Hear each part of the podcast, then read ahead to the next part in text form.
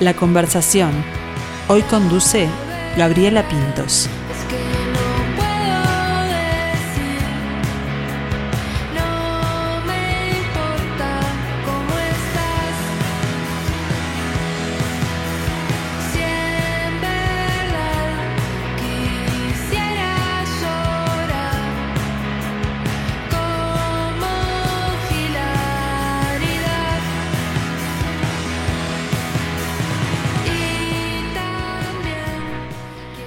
Buscando cuáles eran las cualidades de los lobos, que a primera vista pueden aparentar ser fríos y agresivos, pero también se trata de animales muy astutos y que viven normalmente en manadas, tienen gran resistencia, son cautos y audaces a la vez. Tienen mucho instinto y olfato, además de intuición y confianza como seguridad en uno mismo, pero también en su familia, en su manada. Después fui a cotejarlas con algunas de las virtudes de estas niñas. No aparentan frialdad, más bien son bastante cool, su astucia está en su trabajo y en unir sus fuerzas en esta manada de mujeres, donde cada una aporta lo mejor de sí. Una gran resistencia para sobrellevar un tiempo difícil como el que nos tocó vivir en la pandemia, al poco tiempo de haber surgido y presentarse en la escena musical uruguaya. Son audaces en sus creaciones, pero con cautela estuvieron trabajando unos dos años en su primer disco. Tienen la confianza como para defenderlo en vivo incluso frente al, en el centenario, frente a un público que no era el de ellas. Realmente que sí, encontré varias virtudes lobunas en este grupo. Hablo de Niña Lobo y hoy conversamos con las Camis, Cami Bustillo y Camila Rodríguez de Niña Lobo. Muy buen mediodía para las dos. Hola. Buenas, qué, qué linda introducción, muchas gracias. ¿Se vieron reflejadas en esas, en esas virtudes? Yo no, yo no sé, yo no, yo no, puedo decirlo, no sé. En algunas de ellas yo creo que sí, ¿eh? Sí. Miren que estuve buscando. bueno, hablemos, yo sé que a veces les aburre, porque lo han contado muchas veces, pero hablemos del nacimiento de la banda y cómo se junta esta manada de mujeres. Eh, la banda empezó con justo con, con, nosotras dos, con las dos camis, eh, que nos conocimos por un amigo que tenemos en común, Nacho, eh, que nos juntó y nos dijo tomen Cami, Cami, hagan música. No, en realidad fue, le dijimos al mismo tiempo que estábamos tipo buscando gente con la cual empezar un proyecto musical. Eso fue lo que pasó. no sé, más o menos los mismos meses. Como que las dos tuvimos momentos de, catarsis y crisis y tipo, quiero empezar a hacer música. Este, y tan, ahí Nacho nos juntó, por suerte, y empezamos como ahí a maquetear sobre las cosas que ya tenía hechas Camila y después empezamos ahí a buscar más gente para que le, agregara cosas, ¿no? Su toque. Y ahí se suman otras dos integrantes. Sí, ahí se, ahí se sumó Juli e Isa, este, que, que se sumaron, tipo, no sé, capaz que Cam y yo nos habíamos estado juntando dos meses o algo mm. así, eh, y después sumamos a Juli y a Isa. Este, también de la misma forma que conocí a Cami, como por gente en común, este, no nos conocíamos entre nosotras. Tuvimos como un primer ensayo a las cuatro y después de eso, eh, ya como habiendo tenido un par de ensayos y eso, eh, logré convencer a Chane, que era mi amiga, eh, de que... Ya no lo es. De que se este, era mi amiga, después tuvimos una banda. No, pero quiero decir que era la única que, que, yo conocía, ¿no? Hace varios años. Y ta, y ahí se sumó Chane y ahí finalmente este, como que se terminó de consolidar el grupo, e incluso fue el momento en el que le pusimos el nombre y, y, bueno, ya empezamos a planificar, tipo, bueno, cuándo vamos a tocar, dónde. ¿Y cómo fue ese primer ensayo?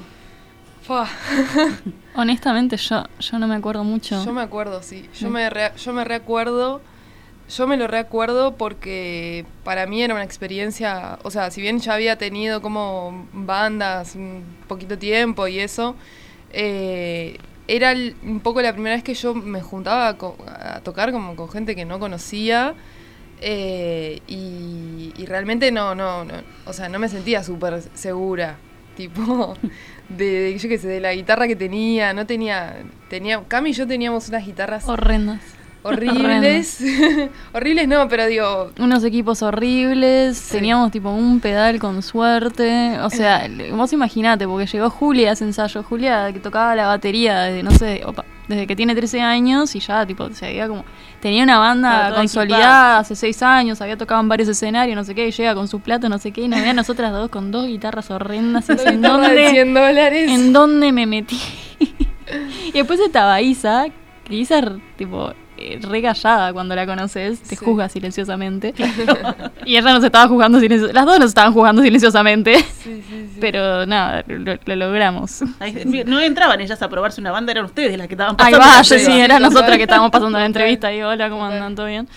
Sí. Bueno, pero viste, ahí habla del olfato y la intuición, porque a pesar de eso, siguieron adelante y, y- y apo- apoyaron y, y, bueno, apostaron en realidad por, por este proyecto que mm, viene influenciado mucho por, por el pop, en, por ejemplo, en lo, que, en lo que escuchan ustedes, en lo que escuchaban. Sí, yo creo que, no, que mm, nosotras tenemos como influencias musicales distintas, eh, pero algo que quizás nos une un, un poco es, es el pop, sobre todo como el que consumimos en nuestra, en nuestra infancia, digamos.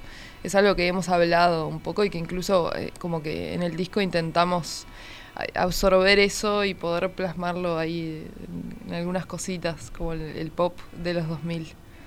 Sobre todo el pop de los 2000, no tanto en tipo en el momento de la influencia musical en sí, en realidad nuestras influencias capaz que iban por otros lados. Pero la temática, ¿no? Eh, de que Quizás más la cultura, el- Sí, la, la- cultura pop Ah, que, sí. que- que el pop como género Ahí va, en sí eso, mismo, ¿no? sí, como que nosotras en realidad cuando nos juntamos tenemos este componente nostálgico en común, que es que todas fuimos chicas en, en- al principio de los 2000 y este y como que teníamos interés en las mismas series, en la misma música, en toda la, la, la euforia esta de Disney Channel que había en su momento y las este, estrellas de Disney Channel. Entonces pasa que no- cuando nos juntábamos en estas instancias a componer o lo que sea, que terminábamos viendo Camp Rock. Este, y bueno, y surgía, y, y después no, no- no hay mucha sorpresa que, que termines con un álbum que, con canciones que se llaman Hilaridad. Y tienen mucha resistencia también para este, soportar bocinazos de afuera. Les vamos a contar a la gente, no lo vamos a obviar, que justamente. participar también, quieren ser parte Claro. Cami quiere, quiere bajar, no se puede abrir la ventana, pero si no nos sumamos, eh, hay una, hay, se están este, manifestando cerca de la torre ejecutiva, que justamente está enfrente, cruzando la Plaza Independencia a los estudios de Radio Mundo y se siente como, como si estuvieran este, aquí. Pero volvamos, volvemos a la música, a Niña Lobo mm, y a las Camis. Hablamos del primer ensayo. ¿Cómo fue su primer toque con público? Adelante. Fue hermoso en realidad, no Sí. sé, eh, fue, o sea, completamente autogestionado, que era lo, lo que estaba reacostumbrada Julia. Eh, y nada, fue, fue en el Tazú, el Tazú Bar, Sí. que queda por acá cerca. Y nada, fue, fue un toque por suerte bastante concurrido, porque nada, esos primeros toques donde invitas a todo el mundo que Claro. conoces, a tus amigos, a tu Familia, familia, "Ah, tengo un todos". proyecto nuevo, vamos a tocar por primera vez, no sé qué. Y yo creo que hubo una muy, muy linda recepción. Sí. Sí, sí, sí, eso, total. Como que para mí fue eh, como que nos sentimos reacompañadas, Mm. ¿viste? Por, por, por como la gente nuestra. Tocamos además tipo cerca, o no sé si la misma fecha del cumpleaños de Julia, entonces Sí. medio mundo fue a ver a Sí, Julia. sí, sí. Era un festejo ahí. Julia que es tipo Sí. una persona que puede salir con ella a la calle y se encuentra un conocido. Sí, sí, sí. este, Ella invitó. Es la reina de la primavera esa que va saludando a todo el mundo. Ahí va, la reina del networking, seguro. Sí.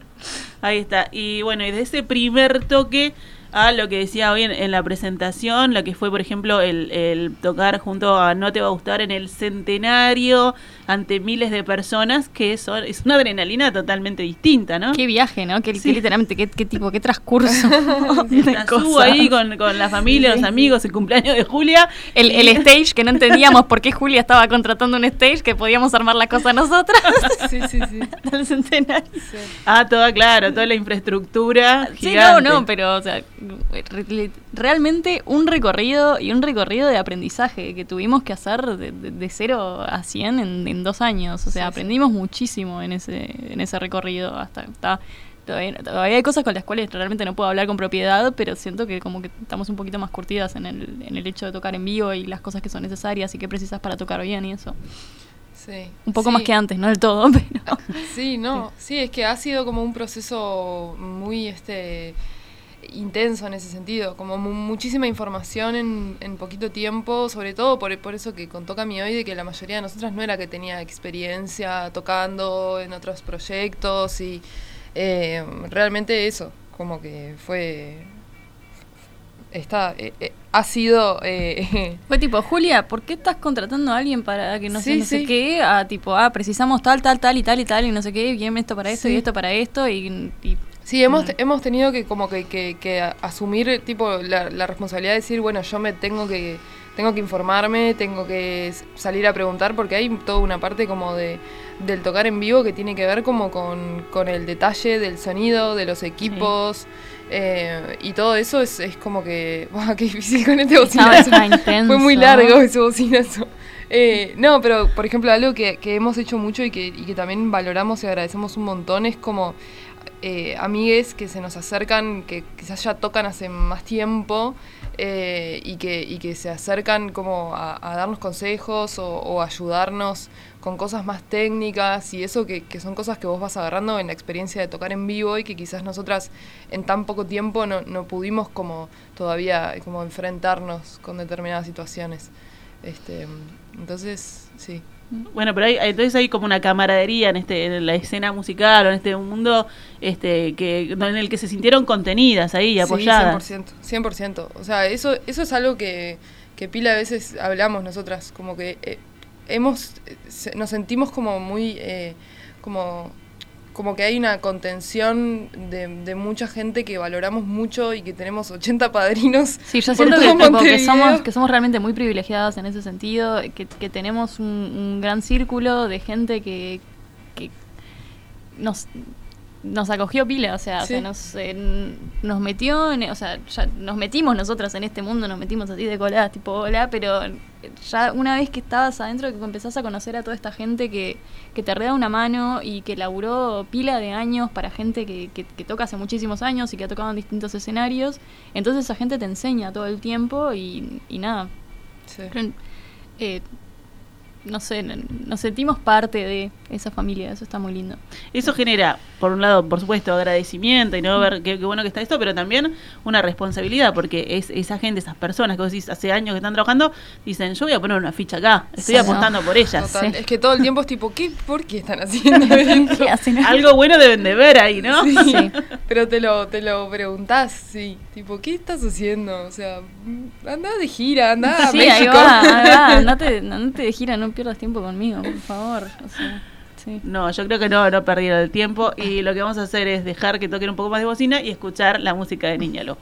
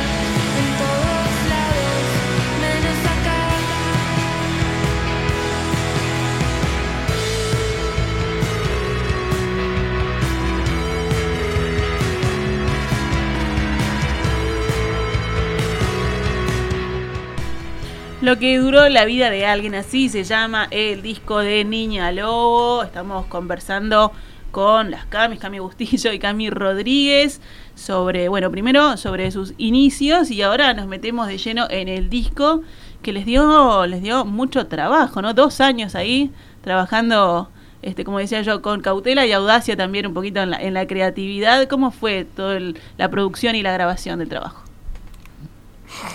Chan. Está, creo que está, ok. Yo tengo, yo tengo que contestar esto, aunque la persona que compuso un, un 70% del disco está al lado mío. Bueno, no. por eso estuvo componiendo tanto que ahora Eh, querés que no, en realidad, eh, por ejemplo, el tema de, de los dos años es porque eh, no es que estuvimos, por ejemplo, dos años con las mismas canciones, sino que fue como un proceso que hubo en esto que veníamos hablando antes. Hubo como un crecimiento tan rápido y de aprender cosas y de no sé qué, que por ejemplo hubo toda, o sea, no sé cuántas canciones, eh, el disco iba a ser otro disco. que después este cuando vino la pandemia y, em- y empezamos a, a como Ahora encontré por dónde quiero, a Ah, ver si querés que le ¿eh? responda. Ahora encontré por No, dónde ahora hablar. estoy Ahora. respondiendo, muy dale, tarde. Dale, dale. ay me hiciste perderme Perdón. ahora Dale. Perdón, perdón. Este, no, que es cierto que en realidad la, la, la preproducción, digamos, del disco había arrancado eh, tipo fines de 2019, principio de 2020, antes de toda la pandemia. Esa fue como una de las primeras como juntadas exclusivamente para componer que tuvimos, que nos íbamos tres días este, para, para afuera y nos íbamos con todos los instrumentos a, ver qué salía, qué componíamos y mm, las canciones que originalmente salieron de esa, de esa camada, ninguna, ninguna vio el disco. No, ninguna quedó no. en las 13. No, fueron, no, 13 no, este, o sea, las canciones que hicimos. capaz que eran este, tipo capaz tres o cuatro, ponele. sí sí y, y, y hu- y hubo varias más Sí, que- y fueron, fueron como una transición necesaria para después las canciones que hicimos después, que tenían como algo nuevo. Era como algo nuevo, pero igual te dabas cuenta que era reña, re riña lobo lo que estabas escuchando. Este, y nada, después ta, pasó la pandemia y tratamos de entrar como en un nuevo formato de composición en el que Camila eh, componía como el esqueleto de una canción y después lo mandaba para ver si le poníamos cosas arriba. Ponele Julia le ponía batería, Isa le ponía el bajo. o sea todo sin, sin poder vernos Sí, ¿no? Yo entraba en crisis porque no sabía qué poner, este, todo eso, y ahí salió dentro, eh, originalmente. Esa fue, creo que fue la primera de las Sí. canciones que, que salió. Igual Sí. muchas fueron compuestas ahí en, en el 2020. sí Y después está en el 2021, ya eh, creo que fue a principios de 2021 que tuvimos ahí como esa, una última juntada en la que definimos cuáles serían las supuestas canciones del disco y compusimos las últimas y en- originalmente iba a ser un disco de 16 canciones. Que LP, LP. no, que, que además era demasiado. Pasaba que hicimos como la escucha entera de lo que habíamos grabado, maqueteado para el disco y se sentía como una bomba emocional. Sí, Era, que ya lo es es que era es pesado. disco, es un sí. disco como emocionalmente muy cargado entonces todavía si tenía 16 canciones era tipo uff bueno Sí. Y lo, lo que pasa, lo que siento que pasa con el disco, es que en realidad el disco eh, tiene una duración de 40 minutos, o sea que es una duración ideal para un LP, pero sentís que pasaste por todos lados. claro emocionalmente es un disco cargadito. sí. Eh, como que tenés que también tomar un respiro a la mitad y después tipo reincorporarte y seguir escuchando porque está pasando demasiadas cosas. Este, y, Y en todo, en todo ese proceso este, que de, de composición, ¿buscaban eso? ¿Buscaban eh, generar eso y tener ese hilo conductor? ¿O se fue dando? o sea eh, estábamos en una. Sí, creo que, creo que fue, honestamente se dio bastante natu- naturalmente, eh, quizás por, por el contexto de que estábamos viviendo, Tiene un toque pandémico, entonces. quizás por el encierro, como eh, mucha puesta en crisis de cosas. Creo que eso es un poco lo que trajo la pandemia en distintos ámbitos y de distintas formas y, y eso es un poco el de, al final de lo que habla eh, el disco, como de poner en crisis... eh, aprendizajes, eh, hábitos, narrativas, eh, lo que sea.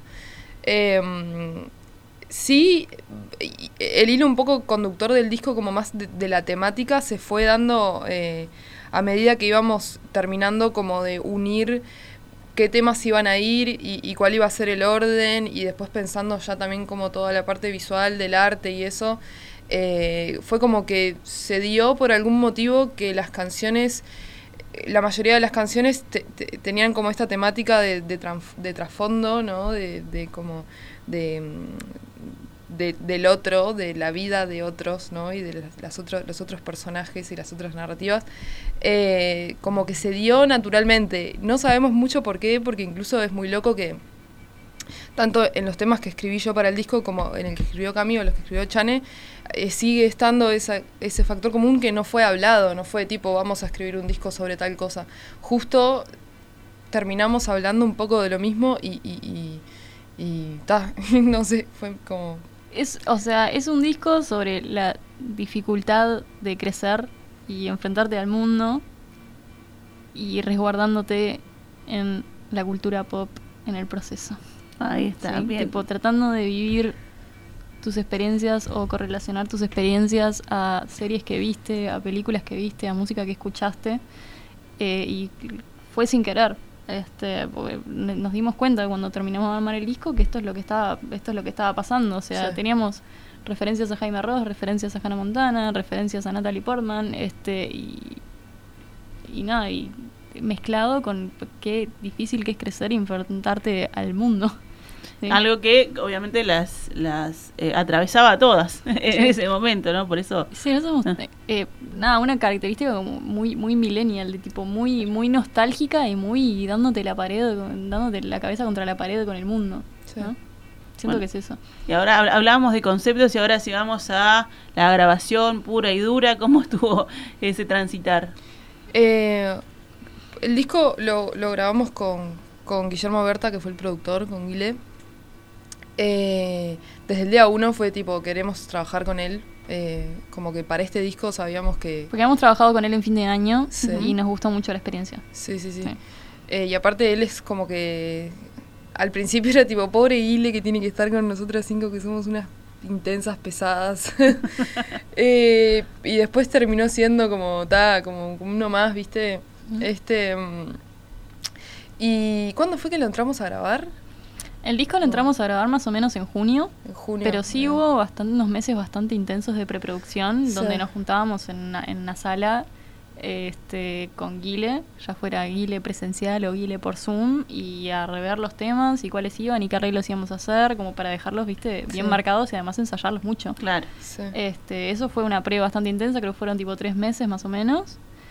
Este, y después eh, nos metimos, sí, en junio en, en Pelo Loco Estudio, que nos, tiene gente que nos cae muy bien. que queremos Nos mucho. cae muy bien. Sí, no, nos pareció, o sea, porque estuvimos averiguando varios estudios y fue como que el que, no sé, el que te sentía como, como que estaba, es como un estaba, interesado en en trabajar, tipo, le interesaba mucho nuestro material, quería trabajar Sí. con nosotros, como que se notaba el entusiasmo por, porque nosotros Sí. hiciéramos el disco ahí, que eso nos gusta muchísimo, porque es como que estamos los dos en la misma página. Y además era como muy hogareño, tipo, una- es una casa que tiene una tremenda cocina y una estufa con un gatito y, tipo, y te ibas ahí, grababas tu parte y después te ibas a descansar con el gatito en la estufa. Sí. Eh, y cocinábamos, tipo, hacíamos. Estuvo el menú lindo. estaba a cargo de cada una, de un día distinto bueno. cada una, y así. O sea, era todo como muy, muy familiar. Conectaron ahí entonces. Sí, además que fue, o sea, quisimos un poco que sea, o sea, grabar todo, como concentrar todo eh, en un tiempo lo más cercano posible, ¿me entendés? Tipo la grabación de las baterías, la grabación de las guitarras, cosas. Eh, entonces fue, fue como... Fue como un mes intenso. Sí, como que, que estábamos muy juntas y, y, mm, y estuvo re lindo, la verdad. Y, y- siempre en un proceso de grabación es como que aprendés como si, no sé, o sea, porque claro, tenés que estar em, en el detalle de todo. Eh, y, y- y se aprende muchísimo. Aprendés vos de tu instrumento, de, de cómo querés sonar, de cómo estás sonando, de cómo sonabas antes, entendés cosas que antes no entendías. Em, aprendés de, de- de la experiencia también de grabación, que es como otra cosa aparte, que no es que hagas todo el tiempo, eh, que Sí. vas todo el tiempo grabas un disco. Claro. Este, así que es un proceso re lindo y, y lo fue. Y además, no queríamos que fuera un proceso que se dilatara mucho. O sea, queríamos realmente, tipo, entrar en el estudio y el, el- el- lapso de, tipo, dos, tres semanas, un mes, sacar la mayor cantidad de material que pudiéramos, por lo menos grabar la mayor cantidad de pistas posibles. Eh, ta, después terminamos grabando voces un poco después, pero como que la- lo inicial, el, el- el esqueleto puro y duro, fue grabado así como en 15 días re intensos. ¿no? Donde tipo te levantabas, ibas al estudio y estabas ahí hasta las 6 de la tarde, te volvías a tu casa, te levantabas, ibas al estudio. Pues. Así. Y después de esa intensidad y de todo ese trabajo y de que uh, el, el- el músico, el artista escucha esa canción que llega a nosotros 15.000 veces antes, ¿no? Ahora es como la otra etapa, este, porque hay que después hay que disfrutar de ese trabajo y no quedarte escuchando, no, pero acá lo podríamos haber hecho esto. Y las 80.000 revisiones que tenés Claro. que hacer en la mezcla y después en el máster. O sea, ¿cuántas veces habré escuchado todos los temas? Es un viaje, o sea, entre que el, el momento que subimos al disco a, a la agregadora para que se subiera a las plataformas y que de hecho salió, poner que pasó un lapso de tres semanas, esas tres semanas no había que escuchar el disco, había que limpiarse la mente un poco. Sí, total. Para escucharlo con, con- tratar de escucharlo con nuevos oídos. Total. ¿no? Ahí está. Y, y hubo nuevos oídos que lo escucharon y qué respuesta tuvieron.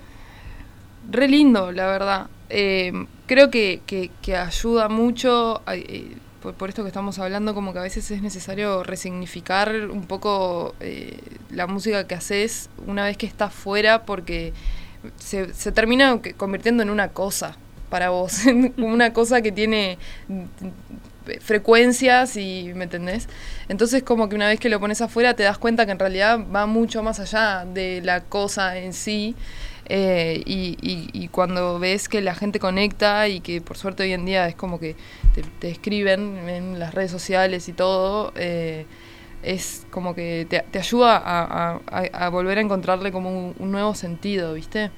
Eh, y es algo re lindo, que la verdad que por suerte con el disco sentimos como, nos sentimos súper agradecidas de que tuvimos como una respuesta eh, re linda y que hay gente también que te lo hace saber. Y hablabas recién de, de- de lo visual, eh, que tiene que tiene mucho de visual, de audiovisual y de, y de que está muy muy mezclado este, la, la creación musical con eso. Ust- Ustedes tienen esa cabeza también, ¿no? Cuando, por ejemplo, los, los videoclips que han salido, también los pensaron mientras eh, salieron las canciones. ¿Cómo Sí. fue?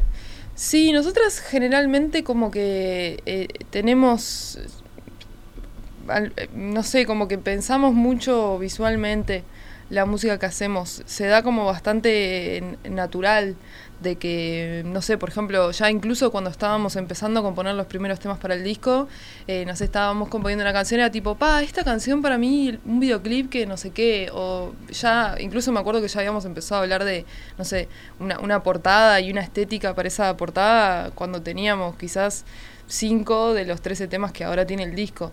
Como que sí, lo tenemos bastante, bastante unido, como que sentimos que es parte de un mismo mundo. Sí, igual el videoclip de dentro fue una crisis. ¿Sí? ¿Por qué? ¿Te acordás que estuvimos pila de tiempo para decidir qué iba a hacer? Ay, una semana estuvimos. No, estuvimos como un mes. Ella lo vivió como si hubiera sido muy largo. No, originalmente queríamos hacer algo, pero como que no, no, no, no daba, no encontrábamos dónde. Y La crisis, era, más que nada, como pasa en todo el audiovisual uruguayo, es que no hay plata. Claro. y si a eso ¿Cómo le esto que y si a queremos? eso le sumás que estás teniendo que financiar un disco, Mm, eh, bueno, esa era, esa es generalmente la crisis, porque nosotras, la verdad es que por suerte, si- generalmente tenemos ideas.